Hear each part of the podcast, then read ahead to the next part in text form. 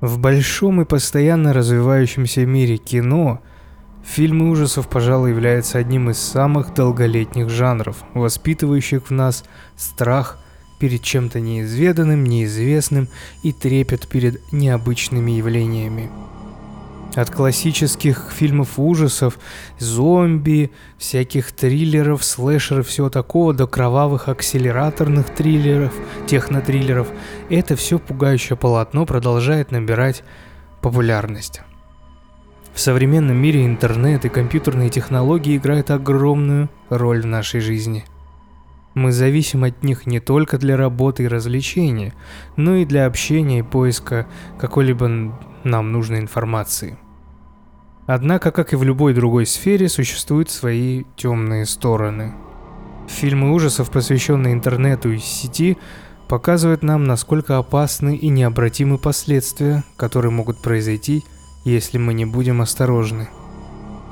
Одним из ярких направлений в новом поколении фильмов ужасов стал как раз вот скринкастинг. Техника съемки, где большая часть действия происходит на экранах электронных устройств – в этом выпуске я расскажу вам о фильмах, которые в своей основе имеют тему всемирной паутины, и конкретно фильмов ужасов, снятых с помощью скринкастинга. Также мы с вами поразмышляем о тонкостях создания и их влияния на аудиторию. Выпуск получится длинным, но, скорее всего, э, я его разделю на две части. Первую часть вы услышите сейчас, э, в которой я разберу и с вами рас... вам расскажу про фильмы, которые сняты в жанре скринкастинг. А во второй части я поговорю уже более расслабленно на тему, на фильм, про фильмы, которые связаны с интернетом, сетью и как они развивались, в какой хронологии. Я уже расскажу на Бусти. Поэтому прежде чем слушать дальше, Подписывайтесь на наш телеграм-канал, в котором мы постоянно что-то выкладываем, что-то рассказываем, какие-то анонсы выпусков, какие-то э, объявления. Все самое основное у нас происходит в телеграм-канале. Подписывайтесь также на сам подкаст в любой аудиоплатформе, которую вы слушаете. Вы также можете подписаться на YouTube канал, где выходят иногда всякие видосики, ну и аудиоверсия вот этого подкаста, чтобы тем, кто любит больше YouTube слушать фоном, может поставить э, подкаст на фон. Также подписывайтесь на Бусти, если у вас есть такая возможность, вы им поддержите и меня, и получите много дополнительного контента в виде подкастов и всякого-всякого-всякого. Я хочу напомнить, что каждый четверг мы смотрим фильмы ужасов в прямом эфире совместно с подписчиками телеграм-канала, поэтому подписывайтесь на телеграм-канал, вы увидите будущие э, объявления, каких фильмов мы будем смотреть в четверг. Каждый четверг вечер. Ну и, наверное, мы скоро будем развивать вот эту тему и добавим еще один день, когда мы можем посмотреть классические фильмы ужасов, чтобы э, те, кто, б, те поколения, которые будут слушать это, этот подкаст более молодое, тоже могло ознакомиться с э, классикой жанра фильмов ужасов. Ну а мы приступаем.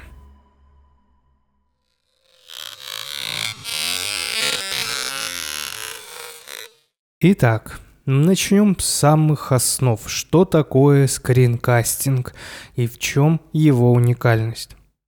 Как я уже говорил, это такая техника съемки, в которой большая часть действия происходит на экранах электронных устройств, таких как компьютеры, телефоны, планшеты и все такое. Фильмы, снятые с помощью скринкастинга, обычно показывают диалоги, текстовые сообщения, веб-страницы и другие элементы, которые часто используются в нашей повседневной жизни э, с компьютерами и интернетом. С одной стороны, фильмы ужасов в жанре скринкастинга пугают нас, потому что они показывают, насколько уязвимы мы в интернете и как наши личные данные могут быть использованы против нас. Они подчеркивают, как современные технологии могут быть использованы для манипулирования нами и как, может использ... как мы можем легко стать жертвами киберпулинга в онлайн-пространстве эм, и стать вообще жертвами онлайн-харасмента. Эти фильмы напоминают нам, что мы должны быть осторожными и охранять свою частную жизнь в интернете. С другой стороны, создаваемые с помощью скринкастинга фильмы, они ориентированы на, ну, как сказать, помимо привлечения зрителей, конечно, на создание обстановки, которая окружает нас перманентно, которой мы пользуемся и погружает нас в атмосферу ужи, ужаса. используя уже какие-то жанровые приемы ужасов. То есть что мне кажется самое пугающее вот в этих фильмах, что мы-то с вами пользуемся ровно теми же приложениями, теми же э, свойствами интернета, которые и показаны в этом фильме, поэтому это максимально приближенно к нам. И это, естественно, дополняет, дополняет антураж фильма ужасов и дополняет страх перед неизведанным. Один из ключевых аспектов фильмов ужасов, созданных с помощью вот этого метода, заключается в погружении зрителей в атмосферу страха через экраны устройств.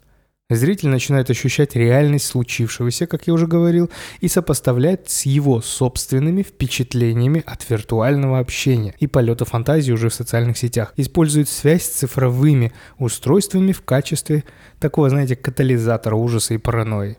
В отличие от традиционных слэшеров или от классических фильмов ужасов, современные вот эти скринкастинг-фильмы могут показывать иное влияние на аудиторию.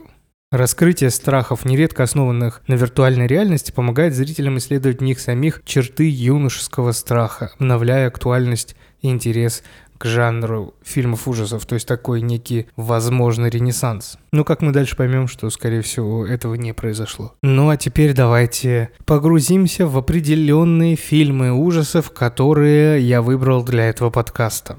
Сразу скажу, всех я не смог осилить. На самом деле, фильмы, которые я выбрал для э, пул фильмов, которые я выбрал для просмотра и написания сценария, помимо тех, которые я думал, они основные, их оказалось очень много, около 23-25 фильмов. Из них я посмотрел где-то ну 12-13 за вот буквально три дня. Э, спасибо большое Дождю. Не телеканалу «Дождь», а «Дождю» на улице. Не хотелось никуда выходить, в итоге ты сидел дома и смотрел, смотрел, смотрел, писал сценарий.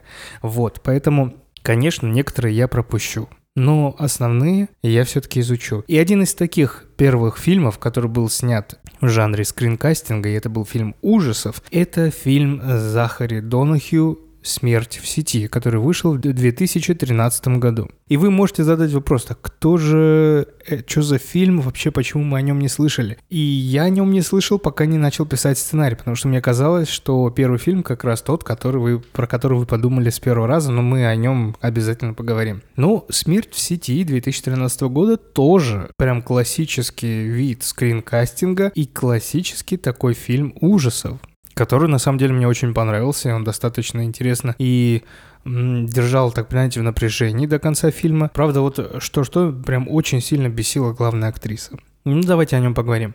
Современный человек все больше и больше времени, как и мы с вами, проводим в виртуальном мире. Я вам хочу вот все фильмы предложить в хронологии. И вот первый как раз был вот этот.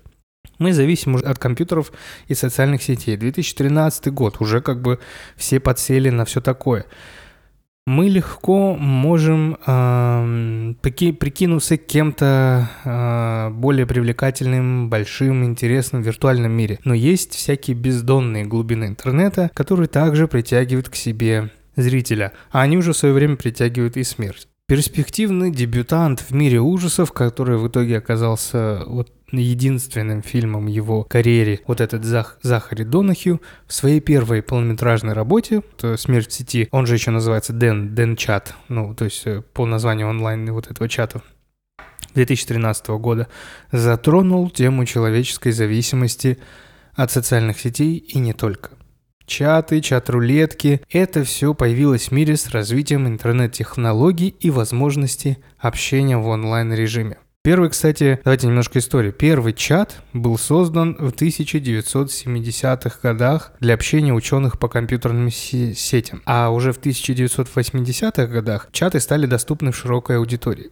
В 2009 году был запущен первый такой большой чат – это чат-рулетка, который до сих пор действует, обновляется. Она позволяет случайным образом соединять пользователей для общения. Сервис был запущен в ноябре 2009 года. Я вот не знал это, но не удивлен, а, он был создан московским школьником Андреем Терновским и приобрел популярность в феврале уже следующего года, 2010 после того, как о нем было рассказано в Good Morning America, New York Times и New York Magazine. Весной уже 2010 года посещаемость сайта достигала полтора миллиона человек в день. Просто жесть. Для удобства поиска собеседника на сайте был запущен в тестовом виде канальный чат. Продолжает расти количество появившихся сайтов клонов а с функциональностью, имитирующей чат-рулетку, хотя никто до сих пор не может достичь подобной популярности и известности. Однако с развитием чат-рулетки появились и негативные стороны, связанные, они причем появились прямо вот сразу же, связанные с возможностью показа нецензурных материалов, ну и всякого рода дискриминации. Со временем были разработаны более безопасные, конечно же, контролируемые чаты и чат-рулетки, однако риск негативных последствий все еще существует. Возвращаясь к фильму «Смерть в сети», значит, по сюжету что у нас? Элизабет Бентон, молодая студентка, не представляющая своей жизни без социальных сетей. Она получает грант на проведение некоего исследования. Суть его заключается в том, что она изучает привычки пользовательских соцсетей, пользователей соцсетей, и для этого она использует вот этот э, чат, аналог чат-рулетки, чат. Элизабет должна сидеть в этой сети круглосуточно и общаться с людьми из разных уголков мира. Ей попадаются в основном извращенцы, шутники с весьма своеобразным чувством юмора, мошенники, ну иногда и обычные люди. Также она общается со своим парнем Дэмианом там же, лучшей подругой Дженни и другом Максом и беременной сестрой Лин. Вскоре она становится свидетелем убийства и попадает в круговорот ужасающих событий. Она пытается разобраться, кто стоит за этими убийствами и как остановить их, прежде чем ее саму убьют. Ну, честно, вот хороший, интересный фильм, я, пожалуй, детально полностью сюжет вам не расскажу, ибо э, там нет ничего такого. Вот все, что я рассказал, оно и как бы и есть в основе этого сюжета. Больше никаких суперспойлеров, твистов там не найдете. Но все же в фильме «Смерть в сети» вот этот Захари Донахью не осуждает вот это мы явно считываем, что он не осуждает современное общество за жажду адреналина и острых ощущений. И вместо этого он показывает концентрированный, вот такой мелкий субстрат гораздо более ужасной реальности, который неизменно присутствует в нашей жизни. Тем не менее, ничего не меняется под кровавой луной, и человеку по-прежнему движим неистовой жаждой и инстинктами, которые раздирают его изнутри, как ксеноморф, этакий воплощенный кроненбергский, помните, видеодром, в котором каждый из нас обитает по собственной воле. Этот фильм лишь констатирует факт, что насилие в виртуальном мире уже давно вышло за рамки нашего такого разумного, доброго, вечного и стало уже бесконечным сюрреалистическим каким таким дивертисментом. И каждый из нас обитает в этом мире по своей воле и покидать его не жалеет. Никто не жалеет его покидать. Здесь слишком хорошо, чтобы очнуться на миг. А здесь слишком тепло, мило. Это своего рода, знаете, микрокосмос, лакуна э, собственного эгоцентризма, мир мимимишности, жести, где каждый построил свою вот такую макросистемную реальность. И главная героиня этого фильма, Элизабет, сродни другой студентке, которая ученица школы Анхелы из дипломной работы. Охеренный фильм, я вам очень советую это посмотреть, а возможно мы с вами совместно его посмотрим. А, вот Элизабет такая же ученица, как Анхела из дипломной работы, вот фильма Алехандро Амянабара, он называется «Тезис», он еще называется просто «Дипломная работа». Они обе любопытные девицы в итоге своего пытливого ума постигли, что насилие в любой его форме, извращенное, откровенное, или откровенно упрощенной, чересчур притягательно для человека. В 90-х годах зло еще можно было идентифицировать и уничтожить, но в новом тысячелетии это оказалось не так-то просто. Обязательно возьмите себе на заметку фильм «Тезис», или он же «Дипломная работа», и обязательно посмотрите, это нечто невероятно крутое. Это фильм-триллер, который держит в напряжении не хуже любого фильма ужасов, прям классического фильма ужасов. Поэтому обязательно взять на карандаш и посмотреть. Вот прям настоятельно рекомендую. В итоге, по итогу, что? Этот фильм может показаться не слишком, наверное, динамичным, Техника съемки в ней не слишком выдержана, но этот фильм не преследует какой-то такого гиперреализма, а скорее является мрачной критикой нашего современного общества, которое становится все более зависимым от симуляционных технологий и параллельных миров. Несмотря на то, что интрига фильма вообще не самая изощренная, она все же вызывает размышления о том, насколько опасен наш зависимый образ жизни в сети. И как легко мы можем стать жертвами вот этого большого брата и заинтересованных сторон. И это я при том говорю, это всего лишь 2013 год. То есть только набирает популярность вот это все. Ну нет, наверное, оно набрало, но еще не на пике. Я вот вспоминаю себя в 2013-м, это был э, уже третий курс университета медицинского. Ну, в общем, великое время. Идем дальше.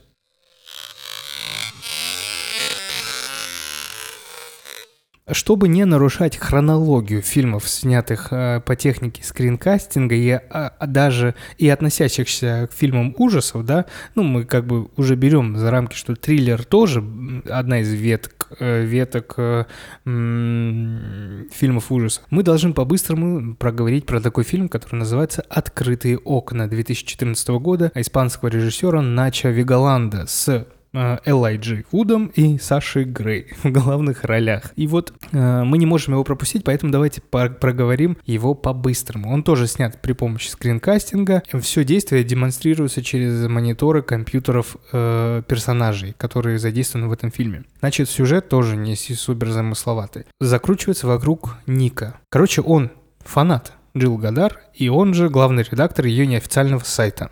Он выигрывает конкурс, главный в приз, в котором ужин со звездой после презентации ее нового фильма. Во время онлайн-репортажа с презентацией, которая транслируется через сайт Ника, раздается звонок, и человек, представившийся Кордом, объявляет ему, что ужин отменен.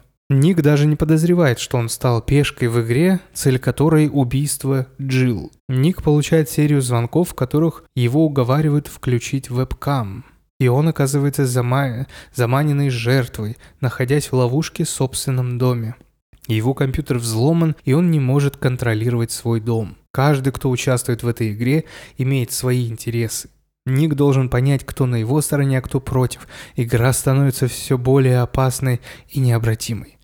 Единственное, что в этом фильме хорошее, это только вот такое незамысловатое, такое умное и тайное, тайное, таинственное такое описание этого фильма. На самом деле фильм полное фуфло. Но я бы не стал говорить так, как говорят многие критики. Смотрите, как они его называли. Фильм назвали самым большим разочарованием и позором. Лента.ру назвала фильм просто плохим. Элайджа Вуд, по мнению издания, делает все, чтобы похоронить свою карь- карьеру, а Саша Грей несостоятельна как актриса. Я... Я, знаете как, ввиду того, что Саша Грей снималась в очень дешевых э, фильмов э, после ее порно-карьеры, э, снималась таких дешевых ужастиков, триллеров, ну, редко что-то такого достойного было. Как бы я изначально про нее не думал, что она прям прекрасная актриса, но думаю, актриса как обычно, там, для трэш, хорроров, почему бы и нет. Но не смотрел эти фильмы. Тут же я посмотрел, думаю, блин, ну, ну не, реально вот так играть, ну она вообще, вот реально в этом фильме вообще не состоятельна. Вообще она не актриса. Это 2014 год, может быть сейчас вообще не так. Я надеюсь. вот. Короче, некоторые сравнили картину с рекламой средств от импотенции, обещающих решить э, все проблемы при помощи магической формулы, но ничего не объясняющих и тонущих в собственной лжи. Газета РУ отмечает, что у открытых окон кошмарная логика и проблемы с ритмом, а кроме всего прочего, фильму не ос- особо нечего рассказать. Хотя при всех вот этих очевидных минусов, ребят, я бы не сказал, что фильм прям отвратительный. Он смотрится ну, достаточно весело, живо, ну и да, и тупо. вот реально топ. Ну, на фон, пока вы собираете пазл, а я сейчас собираю нереально жесткий пазл, который мне подарили на день рождения, это пиздец просто. Я, я с ума схожу. Вот на фон вообще супер идет. Давайте так, если бы я пошел на этот фильм в кинотеатр, я бы, наверное, был доволен. То есть это такой какая-то вот настолько местами плохо, что хорошо. То есть там веселье, что-то прыгают, двигают, 3-4 твиста в конце, что это тот, а этот не тот, это тот, а это маска, а это Саша Грей, она грудь показывает. Вау, класс, супер. Ну, то есть как аттракцион, я думаю, на один раз либо в кино, либо на фон нормально. так, так уж и быть, короче, нормально. вот. Мне, кстати, еще, знаете, что очень не понравилось, помимо вот каких ну вот это тоже к, к тейку про то, что Элайджа Вуд все. Это что, весь фильм Элайджа Вуд был запуган. Весь фильм ты смотришь, как он чего-то боится, блядь. И даже когда в конце оказывается, что там нечего бояться, он все равно, у него глаза такие, что он как будто чего-то боится. То есть на роль Фрода было все супер. Но, чувак, дальше все тяжело, короче, с этим. Хотя были хорошие фильмы, и последние фильмы тоже у него нормальные. План, кстати, вот, ой, блин, ладно, я уже не буду это там. Там план меняется э, там, короче, как, знаете, триллер, а.к.а. э, хайст, крайм, что-то такое, короче, там, ну, ладно, давайте пойдем дальше, потому что на это времени не хочется много тратить, у нас впереди много очень крутых еще фильмов.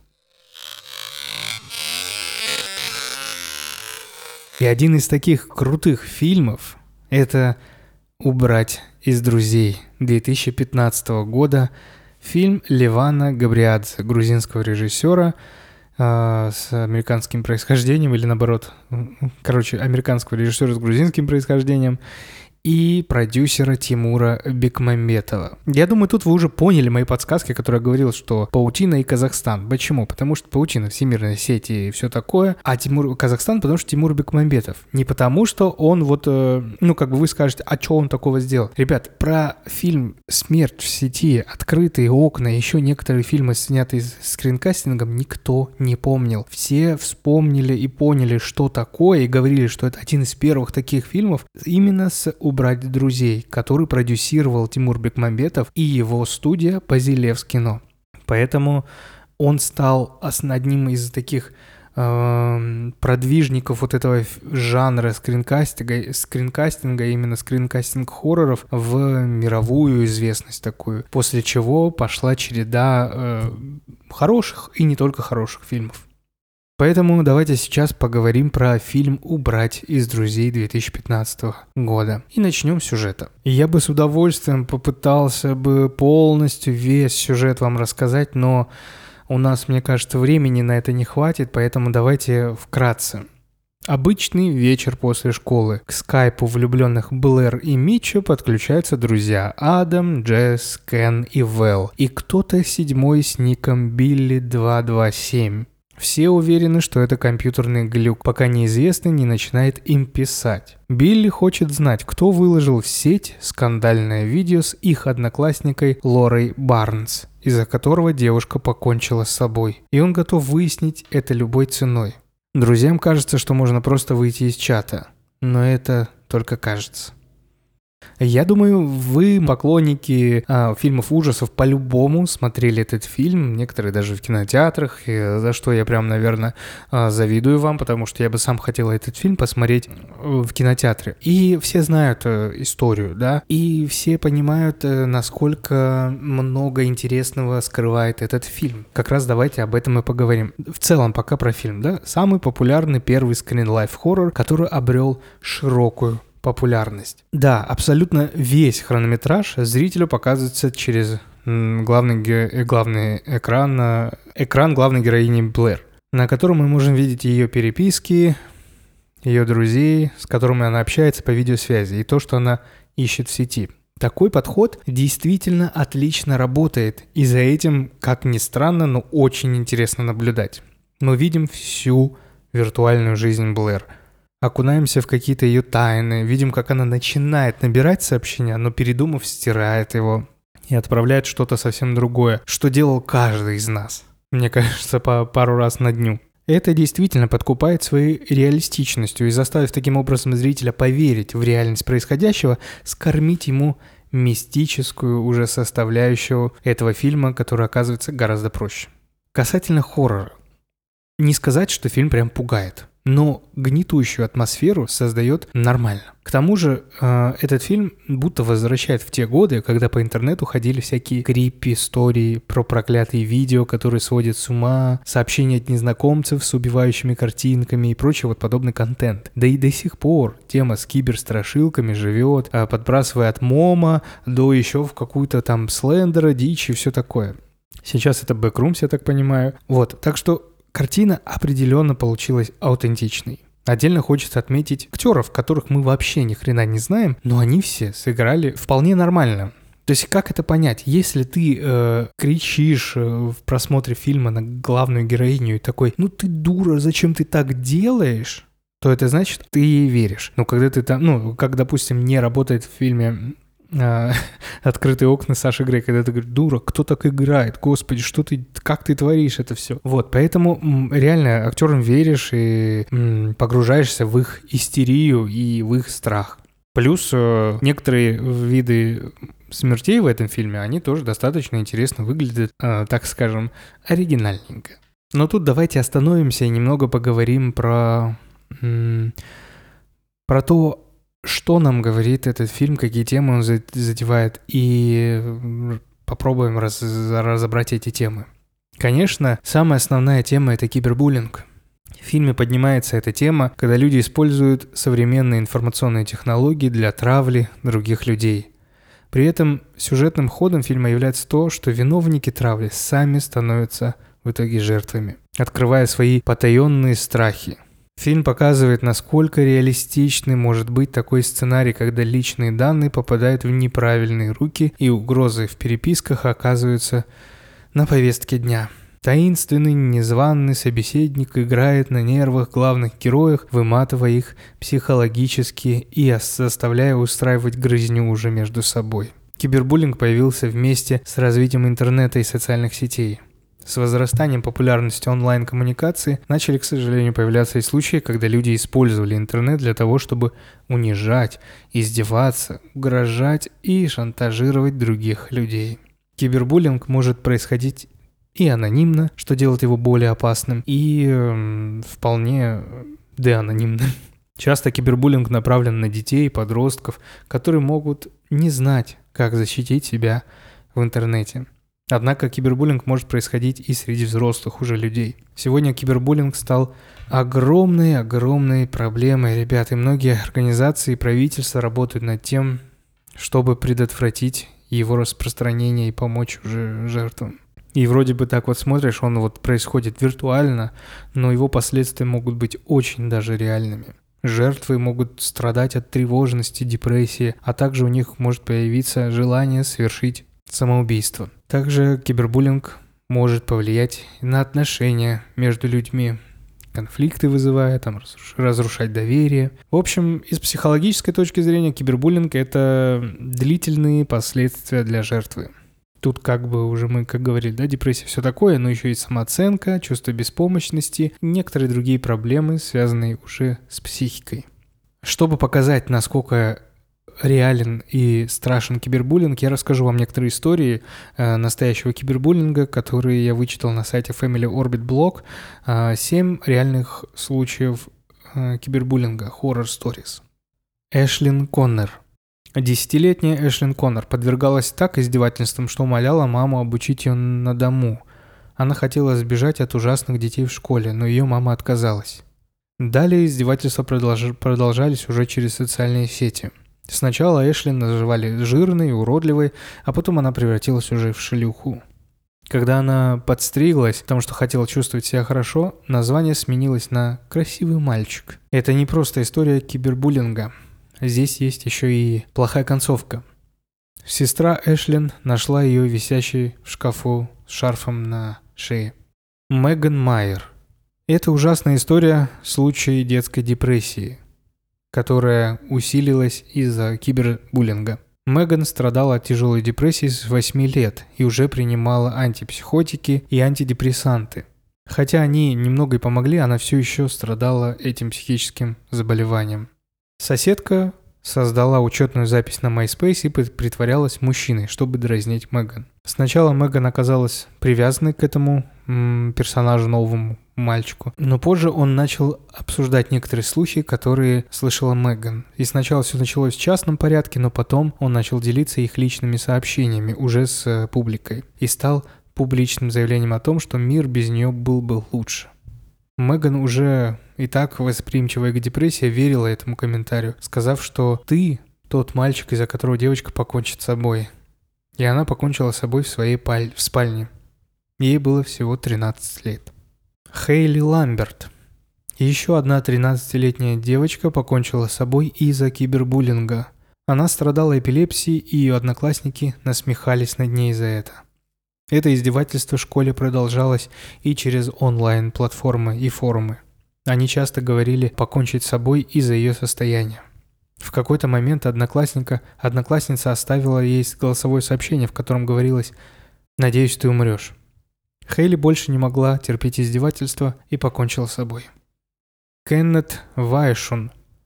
Не только девочки страдают от кибербуллинга, в то, мер... в то время как большинство ужасных историй, связанных с девочками, есть много молодых мальчиков, которым приходится иметь дело с мучениями, с буллингом и ужасными словами в свой адрес. Кеннет Вайшун был одним из тех мальчиков, над которым издевались из-за его сексуальной ориентации. Быть геем трудно, будучи подростком, без издевательств, но еще хуже, когда ваши одноклассники создают группу против геев в Facebook и угрожают убийством по телефону. Это было причем не только от тех недругов, которых он знал. Он, в этой группе были много людей, которых он вообще никогда не слышал и не знал. Вследствие чего Кеннет постоянно подвергался преследованием в школе в интернете и в конечном итоге покончил с собой. Ему было всего 14 лет. Дэвид Молок. У Дэвида Молока была красивая девушка, и он был хорошим мальчиком. Это не помешало ему стать мишенью компании кибербуллинга. Хулиганы в школе продолжали посылать ему оскорбительные и обидные сообщения, что привело к тому, что он страдал тяжелой депрессией. Сначала Дэвид любил тренировки и быть частью вечеринки. Все изменилось после того, как мучения завладели его психическим здоровьем. Он потерял энтузиазм и интерес ко всему. Когда ему было 15, он повесился на заднем дворе, чтобы избежать издевательств. Чтобы предотвратить кибербуллинг, необходимо осознавать, что слова в интернете могут быть такими же опасными, как и физическое насилие. Необходимо быть осторожным с тем, что мы пишем и говорим в сети – а также помнить, что за слова в интернете мы можем отвечать судебно. К сожалению, интернет, как бы мы ни пытались сделать его безопасным, он пока далек от того, чтобы стать безопасным местом для всех. Ну, в целом, вот основная тема этого фильма, э, основную тему этого фильма мы затронули и обсудили. Я думаю, мы можем двигаться дальше в 2016 год. А в этом 2016 году вышел фильм «Запрос в друзья» режиссера Симона Ферхёвена. Драматический фильм ужасов, который рассказывает историю молодой студентки Марины, жаждущей общего внимания и общения. Марина вступает в странную игру, попадая в паутину оккультных обрядов, используемых при вызове демонических сущностей в сети интернет. То есть, э, в целом, то, что тоже в 2016 году, году было актуально, да, это иметь, и даже, наверное, сейчас актуально, иметь. Нет, было тогда актуально, потому что Facebook был на прям вот большой такой, как сказать, на большой волне популярности, и даже вот наши российские сети ВКонтакте был очень большим популярностью, где было важно иметь количество друзей, а не, каче... а не количество подписчиков поначалу. И это, кстати, было очень хорошо э, описано в серии Южного парка, если вы смотрели, которая называется «У вас ноль друзей». В эпизоде Кайл и Картман и Кенни создали страницу Facebook Стэну, который был уже тогда сильно популярным. И несмотря на его протесты, Стэн становится чрезвычайно популярным из-за его огромного количества запросов «друзья». В конце концов, он пытается удалить свой профиль, зас... его засасывает виртуальный мир Facebook. Тем временем Кайл пытается найти способ э, найти новых друзей на Facebook после того, как он добавил одного из э, трети... третьеклассника, которого все считали неудачником. Он его добавил, и все его друзья резко ушли от него. И он вот пытается как-то найти новый способ завоевать дружбу на Фейсбуке. Ребят, уже более часу идет этот ремонт. Я ничего не могу сделать, чтобы как-то убавить этот звук. Ну вот пока так. Итак, что нам говорит этот фильм? Фильм, кстати, реально неплохой. Это прям фильм ужасов с оккультными совсем. Ну, наверное, немного перемудренный. То есть в нем есть э, красивая картинка, в нем есть э, вполне неплохие актеры, которым ты веришь в нем есть какая-то такая тайна. Ну, местами он был перемудрен, особенно когда пытались совместить а, вот оккульт, оккультность э, с а, сетью интернет. Хотя в целом на один просмотр хороший такой крепкий ужастик, с, ну, с неплохими, наверное, скримерами, с интересными сценами именно ужаса, да, и пугания. В целом неплохо.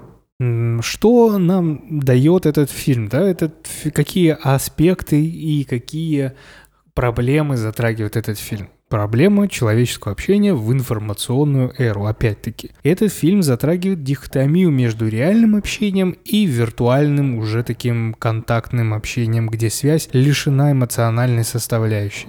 Здесь э, режиссер и создатели анализируют, насколько отчуждение от реальной жизни может привести к страхам и симптомам потери себя, поскольку межличностные связи в виртуальном мире оказываются иллюзорными и непостоянными. Тут же также есть вот эта тема иметь большое количество друзей в социальных сетях и подписчиков. Это все с психологической точки зрения связано с несколькими факторами. Во-первых, социальная поддержка является важной частью психологического благополучия человека. Чем больше у него друзей и подписчиков в социальных сетях, тем больше вероятность того, что он будет чувствовать себя поддержанным и не одиноким. Во-вторых, Люди могут стремиться к уважению и признанию со стороны других людей. Большое количество друзей и подписчиков в социальных сетях может служить своего рода социальным статусом, который поднимает самооценку и укрепляет чувство собственной значимости. В-третьих, люди могут испытывать потребность в социальном сравнении. Сравнивая свою популярность в социальных сетях с другими людьми, они могут получать информацию о своей социальной так называемой привлекательности и узнавать, насколько они соответствуют социальным нормам и ожиданиям. Ну, конечно, да, у людей может быть желание и расширить свой круг общения и найти новых друзей и знакомых. Социальные сети могут служить платформой для общения с людьми, которые имеют общие интересы и хобби, такие как мы с вами. И это может помочь им находить новых друзей и укреплять уже существующие отношения. Но я бы здесь еще добавил, ребят, это может быть все больше похоже на 2013-16 там, да, года. Но я же считаю, что где-то начиная с 18-х годов, наверное, большое количество подписчиков, э, иметь большое количество подписчиков, это было связано только с получением денег э, с рекламы. Э, рекламодатели приходили на большое количество подписчиков, поэтому это вот было важно, чтобы заработать. И сейчас я не слышу, я бы даже, знаете, больше видел какие-то, больше вижу некоторые м- закрытые инстаграм-страницы со 100, 150, а может и не закрытые даже подписчиками, которые просто делятся тем, что они хотят поделиться, потому что появилась жажда просто делиться, просто выговориться даже в сети, не имея какого-то такого большого количества подписчиков. У меня даже был подкаст такой, в котором я просто болтал, но ну, тут уже, тут идет э, тема структурированности, тема того, насколько, для чего это было создано. Ну, в любом случае, как бы ты ни хотел, но какие-то общие нормы маркетинга и это всего, все вот э, проникнется даже в такой маленький э, проект. Поэтому я думаю сейчас, что большое количество подписчиков хотят иметь не из-за популярности или там, чтобы удовлетворить свое эго и ЧСВ. Нет, это скорее просто способ привлечь рекламодателей, чтобы ты смог зарабатывать. Потому что начиная с 2016 и позже мы начали понимать, насколько много зарабатывают люди, которые, которые снимают вот какой-то свой контент и делают рекламу. И, естественно, нам захотелось вот этого. Вот, так что времена меняются, и вместе с этими временами меняются и желания, и смысл этих желаний, которые мы себе придумываем. Еще одна из тем, которая затронута в этом фильме, это оккультизм. Она является способом отображения опасности виртуальных э, сетей и способом манипуляции. Хотя тема оккультизма может быть показаться вообще слишком мрачной, она олицетворяет подводные камни того, с каким с какими может столкнуться каждый, погружаясь в цифровой мир без полного понимания последствий. В этом фильме были использованы оккультные обряды, связанные с вызовом демонических сущностей в сети интернет. В одной из сцен группа персонажей проводит обряд, который называется «Три зеркала». Обряд заключается в том, чтобы поставить три зеркала вокруг себя, зажечь свечи и повторять определенные слова. Цель обряда – вызвать демона и получить ответы на свои вопросы. Однако, как и в любом другом вызывании сущности, это может привести к опасным последствиям. Мы можем поговорить о том с вами, какие бывают цифровые обряды и оккульты.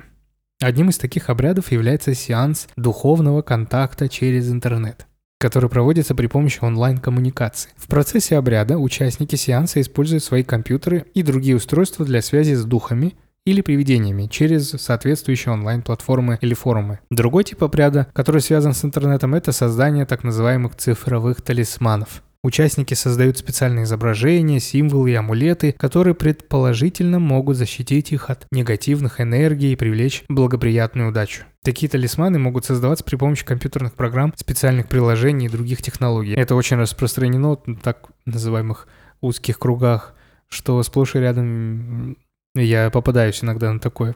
Также существуют группы и сообщества, которые проводят э, цифровые ритуалы при помощи онлайн-сервисов и социальных сетей. В рамках таких ритуалов участники выполняют определенные действия, медитации, чтобы достичь определенных целей, таких как привлечение денег, любви или успеха в бизнесе. Несмотря на то, что подобные практики могут показаться безобидными и вообще глупыми, они могут иметь вполне негативные последствия для психического, физического здоровья. И существуют риски, что связаны с доступностью, что, короче, добавляясь туда, ты можешь потерять свои какие-то личные данные. И, ну, они вполне небезопасные платформы, как мне кажется, и приложения. И они могут быть использованы в этих обрядах, вот эти ваши личные данные, потом быть уже выложены где-то еще. В целом, вот все темы, которые были затронуты в этом фильме.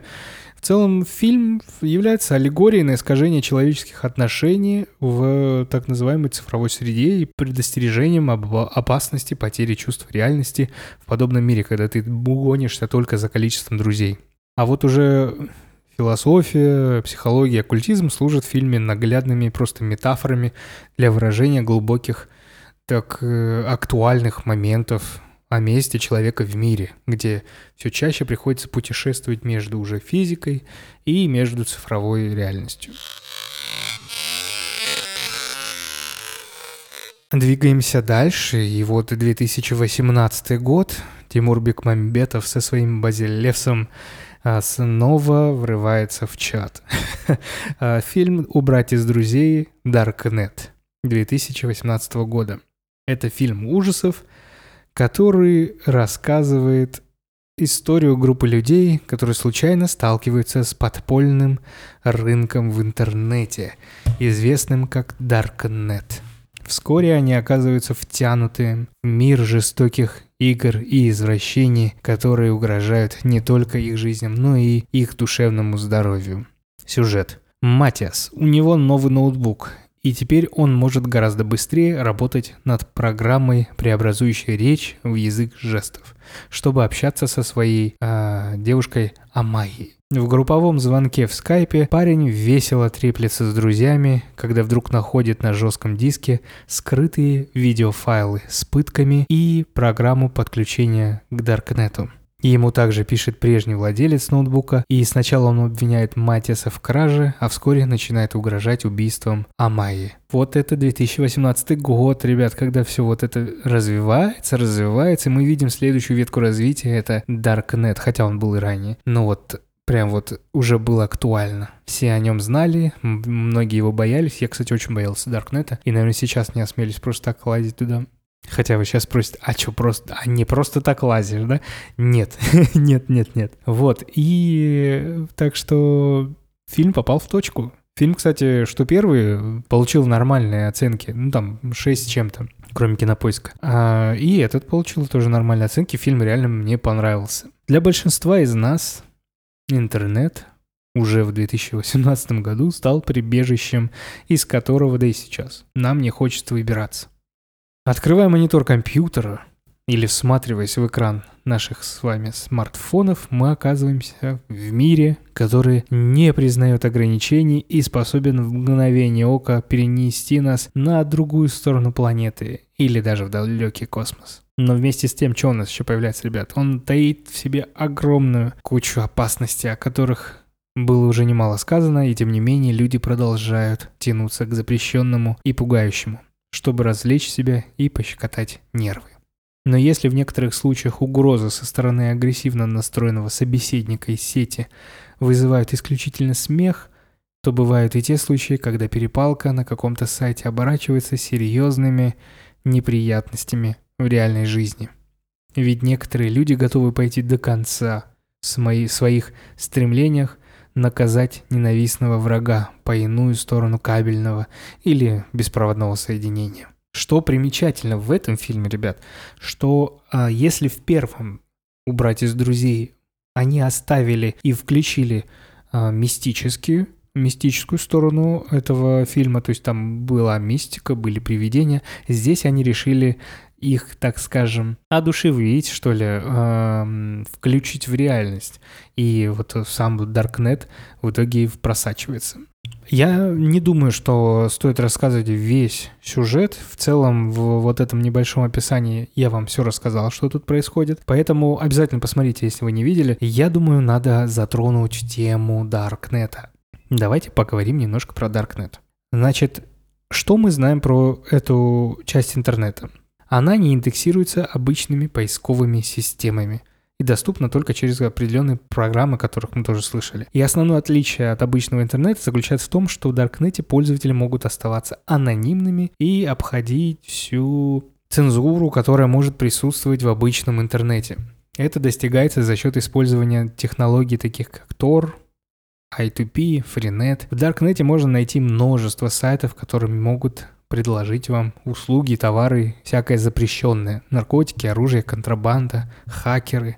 Но, согласно некоторым оценкам, количество сайтов в Даркнете на данный момент может составлять несколько миллионов. История. Давайте поговорим про историю. Значит, Даркнет появился более 20 лет назад когда группа студентов из Массачусетского технологического института создала программу Tor. Знаете, как расшифровывается? The Onion Router. Этот Tor позволял пользователям обходить цензуру и оставаться анонимным в интернете. С тех пор Darknet продолжал эволюционировать и станови- становиться более сложным и разнообразным. Одной из наиболее влиятельных фигур в истории Darknet является Рос Ульбрихт, основатель э, торговой площадки Silk Road. Silk Road была создана в 2011 году и представляла доступ, предоставляла доступ к запрещенным наркотикам, оружию, контрабанде и другим незаконным товарам и услугам. Ульбрихт был арестован в 2013 году, а Silk Road закрылась. Вместе с Silk Road другие Darknet рынки, такие как Alpha-Bay и Hans, появились и закрывались в течение нескольких других лет. Несмотря на это, Даркнет рынки все еще процветают, и на них можно найти различные незаконные товары и услуги. Кроме того, Darknet был использован группами хакеров для обмена информацией и продажи взломанных данных. В 2015 году группа хакеров, известная как Impact Team, взломала сайт Ashley Madison и украла личную информацию более 37 миллионов пользователей. Взлом этого сайта стал одним из наиболее заметных и скандальных событий в истории Даркнета. А, идем дальше. В Даркнете существует много разных типов сайтов, таких как торговые площадки, форумы, социальные сети, блоги и тому подобное. На торговых площадках можно найти всякое, я не буду перечислять. На форумах и блогах Даркнета могут, появи- могут обсуждать э, такие темы, как криптография, хакинг, политика и другие э, темы. Социальные сети на Даркнете могут быть использованы для обмена информацией и создания сообществ. Платежная э, система обычно это криптовалюта. Вот. И я бы, наверное, хотел еще несколько историй вам рассказать про Darknet. Интересно. В 2014 году на торговой площадке Agora, известной своей продажей наркотиков и других запрещенных товаров, появилось необычное объявление о продаже небольшого острова в Карибском море. Хотя объявление вызвало много вопросов, оно было достаточно убедительным, и многие пользователи Даркнета решили проверить его на подлинность. Поиски острова продолжались несколько месяцев, пока не были найдены конечные координаты острова, а продавец, уверенный в сделке, не получил свои деньги.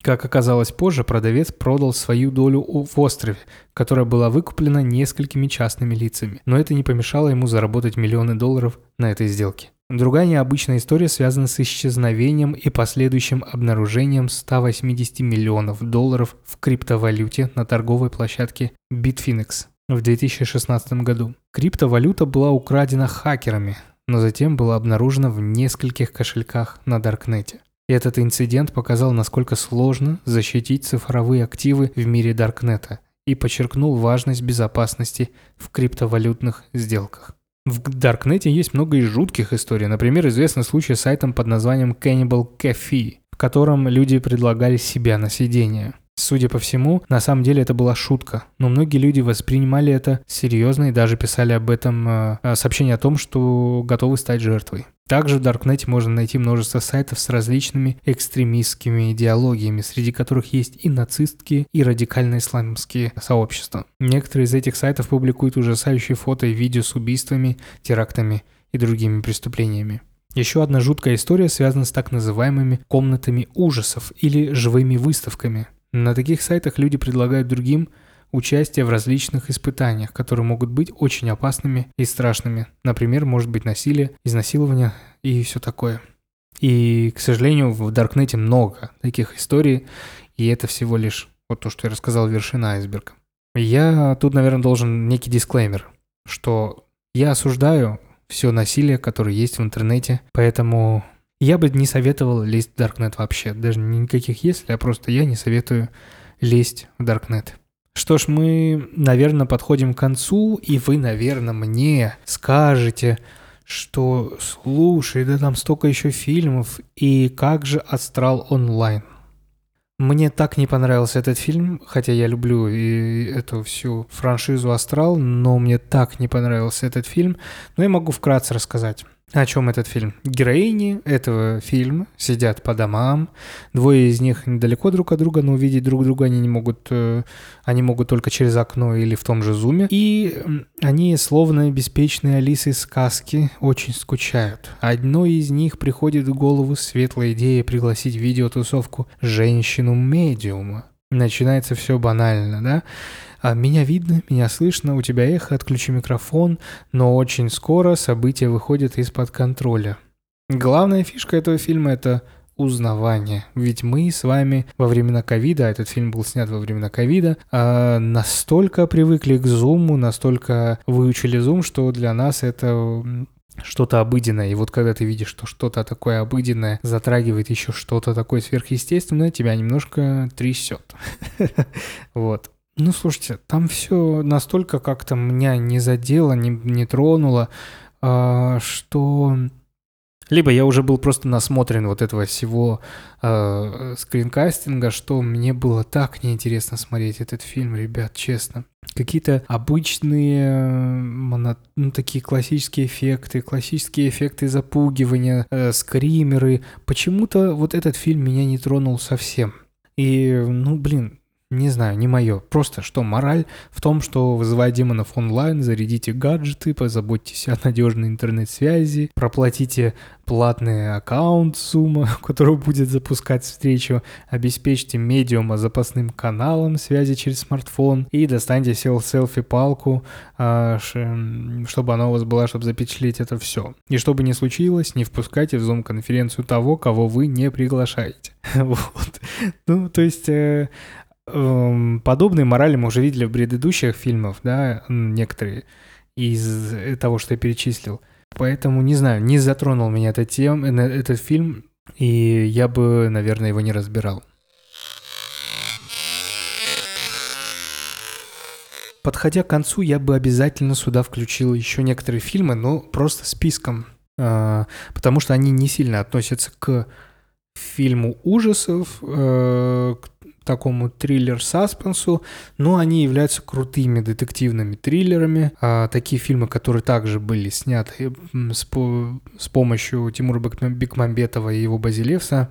Это фильмы а, «Поиск», «Searching» и «Пропавший без вести». Два фильма, которые вот можно прям друг за другом смотреть, они реально очень крутые, они реально очень сильно тебя задевают, и там прям детективная составляющая невероятно крутая, и я советую посмотреть, они реально безумно хороши. То есть, смотрите, на 2018 году, когда уби- убрать из друзей Darknet уже как будто бы, как будто бы завершил тему ужасов в эм, жанре скринкастинг хоррор, да, вот э, Searching и Missing, они наоборот возродили другую тему, что это может быть детективом и очень крутым фильмом. Я реально в восторге был с этих двух фильмов.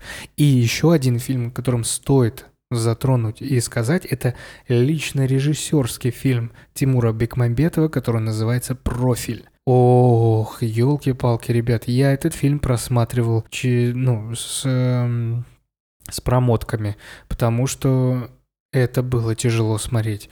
Не, своей жестокостью, не своим каким-то шокирующими э, эффектами. Нет, это просто было да, давящее на психику фильм.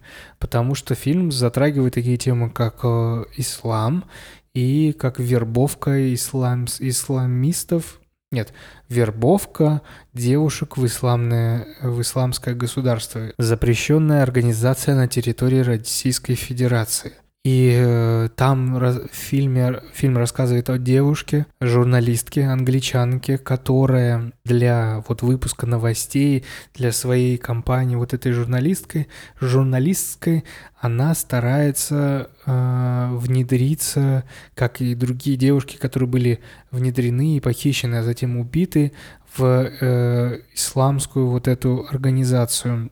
И она знакомится с парнем и начинает с ним общаться. Он э, флиртует с ней, она флиртует с ним. И в итоге она как будто бы на протяжении фильма начинает реально, вы представляете, она начинает реально влюбляться в этого человека.